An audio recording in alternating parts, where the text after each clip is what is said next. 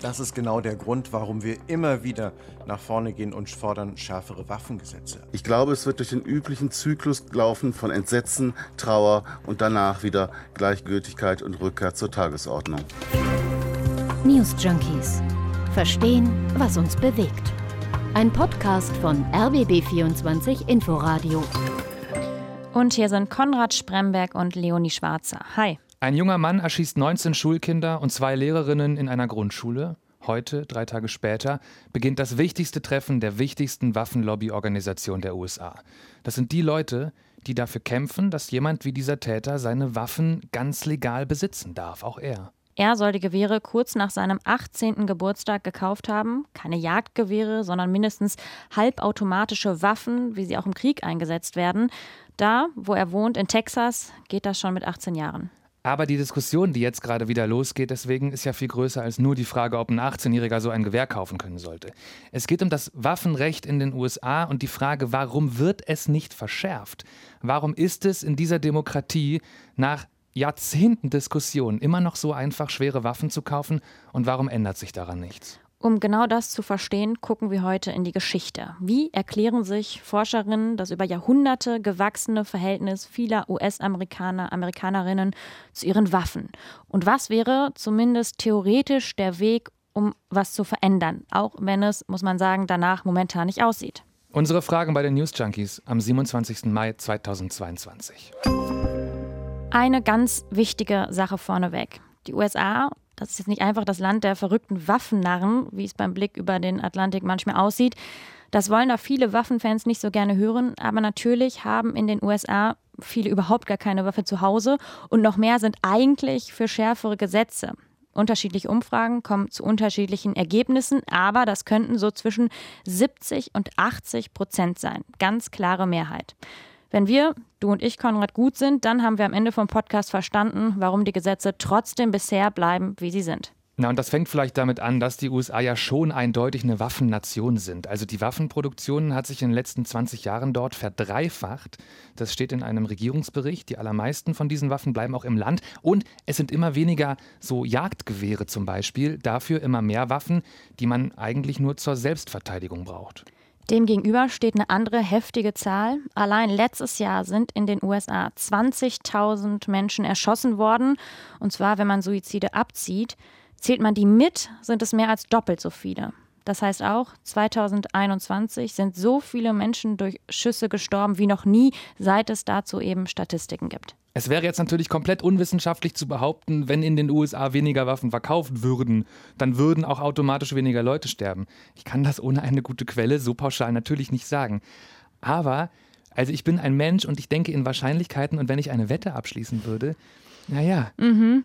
Und was wir aber sicher wissen, immer mehr Waffen und immer mehr Tote durch Waffen. Aber eben immer die gleichen Waffengesetze, denn an denen ändert sich nichts. Wir können euch hier heute keine Uni-Vorlesung Waffenrecht geben und das ist für euch eine gute Nachricht. Das ist nämlich einfach schrecklich kompliziert. Aber die Basics hast du mal gecheckt, Leonie. Genau. Was muss man über das heutige Waffenrecht der USA wissen? Erstmal, dass US-Amerikanerinnen und Amerikaner grundsätzlich privat eine Waffe besitzen dürfen. Dabei beziehen sie sich immer auf die Verfassung der USA und dort den zweiten Zusatzartikel. In dem steht ganz grob drin, der Staat darf Leuten nicht verbieten, Waffen zu haben. Das Argument ist so ein bisschen die Sicherheit eines freien Staates. Ist aber, wie gesagt, schon uralt von 1871, die ich, Verfassung. Ich finde es spannend, dass das da so direkt drin steht mit die Sicherheit eines freien Staates. Wir müssen nämlich über die Ideologie dahinter, und dafür ist das total wichtig, nachher auf jeden Fall noch sprechen. Ja, und in den 90er Jahren, da gab es sogar mal eine Zeit lang ein Verbot, Sturmgewehre herzustellen, aber dieses Verbot, das galt nur für zehn Jahre. Mhm. Heute gibt es in den Bundesstaaten unterschiedliche Regeln, aber du darfst überall mindestens verdeckt eine Schusswaffe tragen. Die meisten Bundesstaaten lassen dich die Waffe sogar offen tragen, heißt ne, öffentlich einfach in der Hand oder irgendwie am Gürtel. Und dann gibt es in einigen Bundesstaaten noch weitere Einschränkungen. Also man braucht zum Beispiel eine Genehmigung, muss vorher Fingerabdrücke abgeben oder ein Schießtraining machen. In manchen Bundesstaaten gucken sie sehr genau hin, wer du bist und verlangen dann zum Beispiel ein Führungszeugnis, bevor du eine Waffe kaufen darfst. Und andere Bundesstaaten gehen da wiederum sehr viel lascher vor, da ist dann einfacher, eine Waffe zu kaufen. Das klingt wie ein kompletter föderaler Flickenteppich. Mhm. Ist also tatsächlich alles unterschiedlich je nach Bundesstaat immer? Genau, es gibt aber schon auch Bundesrecht, also eine Regel, die überall gilt. Eins ist zum Beispiel, wenn du wegen bestimmter Straftaten verurteilt bist, dann darfst du keine Waffen mehr besitzen. Das gilt überall. Aber das Bundesgesetz regelt Waffenbesitz nicht abschließend. Da sind deshalb dann diese ganzen Bundesstaatengesetze wichtig. Das jetzt aber nur mal so grob zusammengefasst. Wenn viele Menschen eigentlich dafür sind, diese Gesetze zu verändern, zumindest so ein bisschen zu verändern, warum werden die dann nicht geändert? Weil eigentlich ist doch simpel. Also in den USA kaufen sich immer mehr Leute immer mehr Waffen, das haben wir gesagt. Und gleichzeitig werden auch immer mehr Leute erschossen. Diese Zahlen sind da. Mhm. Es wäre komplett logisch, würde ich sagen, doch wenigstens mal zu probieren, ob ein anderes Waffenrecht daran nichts ändert. Ja, und trotzdem sieht es danach aber überhaupt nicht aus. Und ich finde, sehr, sehr gut auf den Punkt gebracht hat die frustrierende Situation Markus Pindur, Experte für Sicherheitspolitik beim Deutschlandfunk und deren früherer Washington-Korrespondent. Wir haben schon dieses Jahr weit über 100 äh, Vorfälle, die man als Mass Shooting äh, bezeichnet in den USA. Das sind Vorfälle, wo es mehr als vier Tote gibt. Und äh, danach hat sich nie etwas geändert. Ich glaube, es wird durch den üblichen Zyklus laufen von Entsetzen, Trauer und danach wieder Gleichgültigkeit und und Rückkehr zur Tagesordnung. Ja, der übliche Zyklus, der uns allen bekannt vorkommt. Und wir müssen uns natürlich gleich angucken, wie das mit der Gesetzesänderung überhaupt laufen könnte in den USA. Aber vorher ist, glaube ich, was anderes wichtig.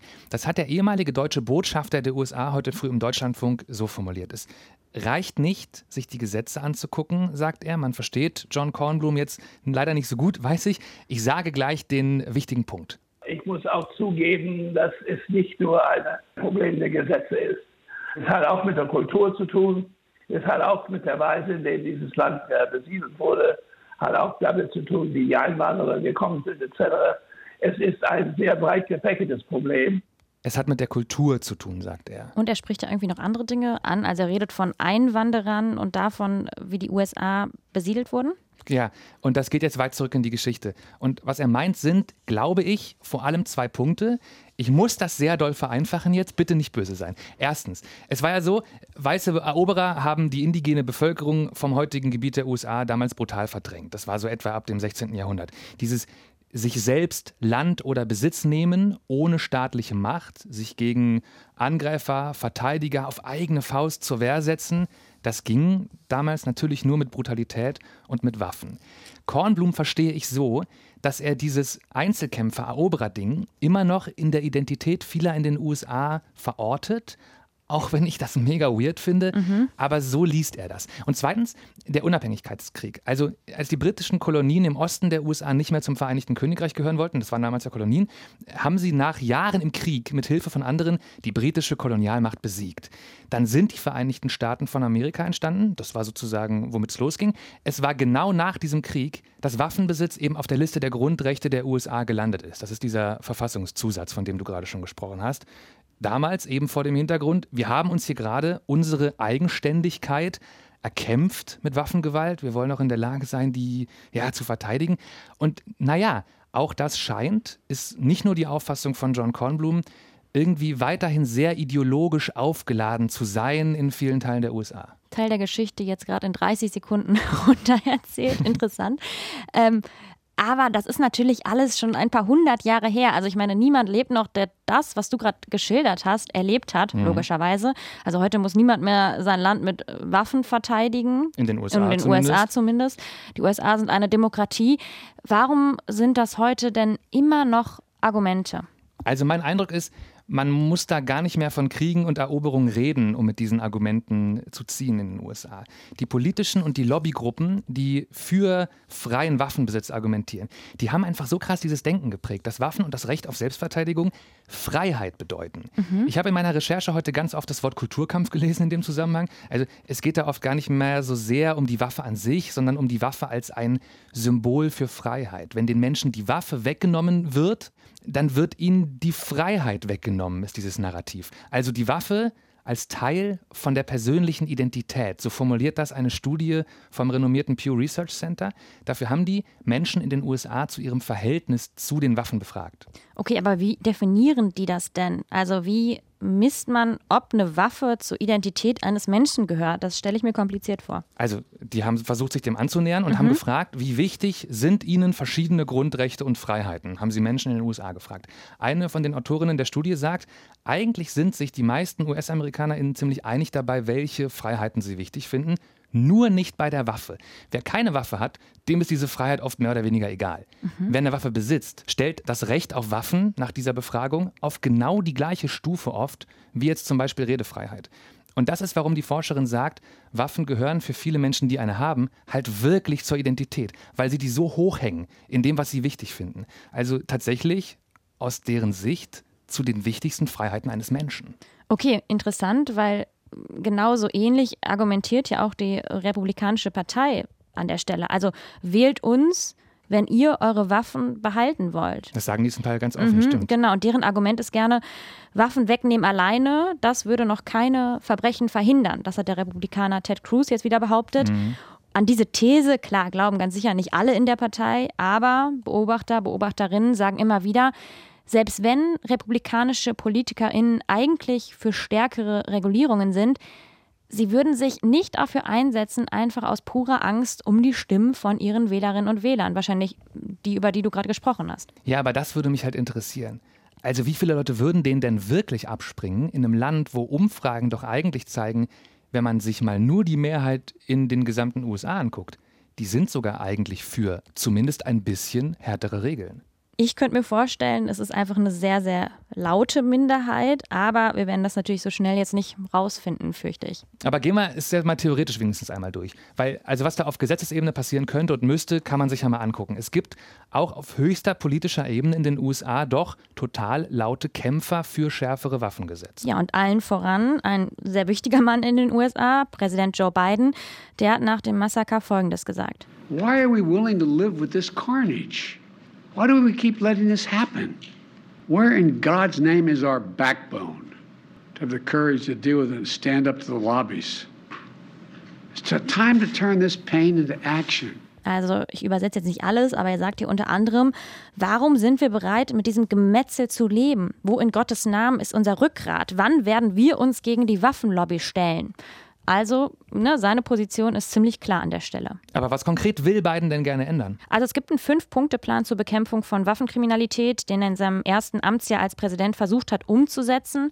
Zum Beispiel steht da drin, dass weniger gefährliche Schusswaffen im Umlauf sein sollen, dass Jugendliche unterstützt werden und dass er in die Bekämpfung von Gewalt in den Gemeinden vor Ort investieren möchte. Klar, wichtige Dinge, aber das rührt natürlich alles nicht am grundsätzlichen Recht, Waffen zu besitzen und zu tragen. Und das habe ich ja am Anfang erzählt, das leitet sich aus der Verfassung ab. Und da kann der Präsident Joe Biden eben nicht einfach anordnen, dass jetzt mal eben alles verschärft wird. Ich finde das ja auch ganz gut, dass jetzt nicht ein Präsident per Dekret einfach mal eben alles ändern kann.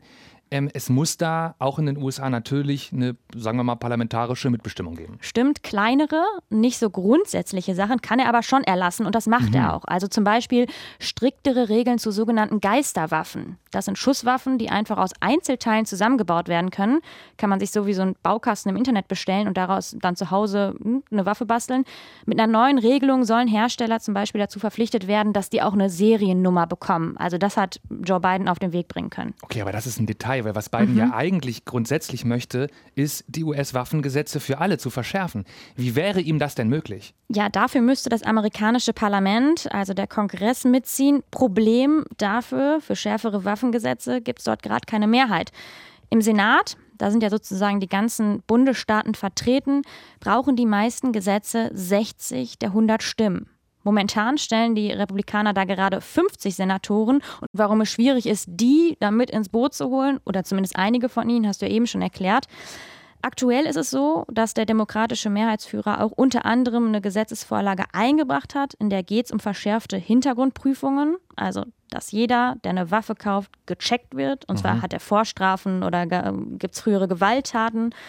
Aber tatsächlich ist es eher unwahrscheinlich, dass diese Veränderung kommt, weil es eben keine Mehrheit im Kongress gibt. Im großen US-Parlament. Aber du hast ja vorhin schon erzählt, dass auch die jeweiligen Bundesstaaten ganz eigene Regelungen haben. Genau, und das erschwert die Suche nach gemeinsamen Lösungen auch nochmal. Also es gibt in den USA die Bundesebene, die regiert von Washington aus, kann Bestimmungen für alle US-Amerikaner schaffen. Und dann gibt es noch die Ebene der 50 Bundesstaaten. Und die können, hatten wir eben, gesetzlich auch vieles selbst regeln. Die Regelung des Waffenrechts, die ist bis heute weitgehend den einzelnen Bundesstaaten überlassen. Und das führt aber auch dazu, dass zum Beispiel in Texas, da wurde es in den letzten Jahren sogar noch viel leichter als früher, an eine Waffe zu kommen.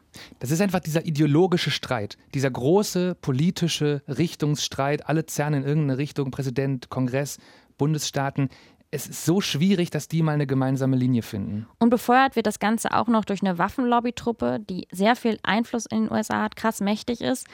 Nur drei Tage nach dem Schulmassaker trifft sich ab heute die National Rifle Association, NRA, heißt übersetzt ungefähr der Nationale Gewehrverband. Und zu dem Treffen kommen auch prominente konservative Politiker. Einen kennen wir alle, Donald Trump. Konrad, warum ist denn die NRA in den USA so mächtig oder auch so einflussreich? Sie ist groß und sie hat viel Geld. Also nach eigenen Angaben sind da fünf Millionen Mitglieder drin und viele Millionen Dollar fließen jedes Jahr in politische Werbung. Das heißt einerseits beispielsweise Anzeigen mit sehr großer Reichweite in Zeitungen und im Fernsehen. Es gibt aber auch direkte Spenden von der NRA an Politiker und Politikerinnen, vor allem natürlich von der Republikanischen Partei. Manchen finanzieren sie ziemlich ordentliche Teile von ihrem Wahlkampfscheins. Woher haben die denn ihr Geld?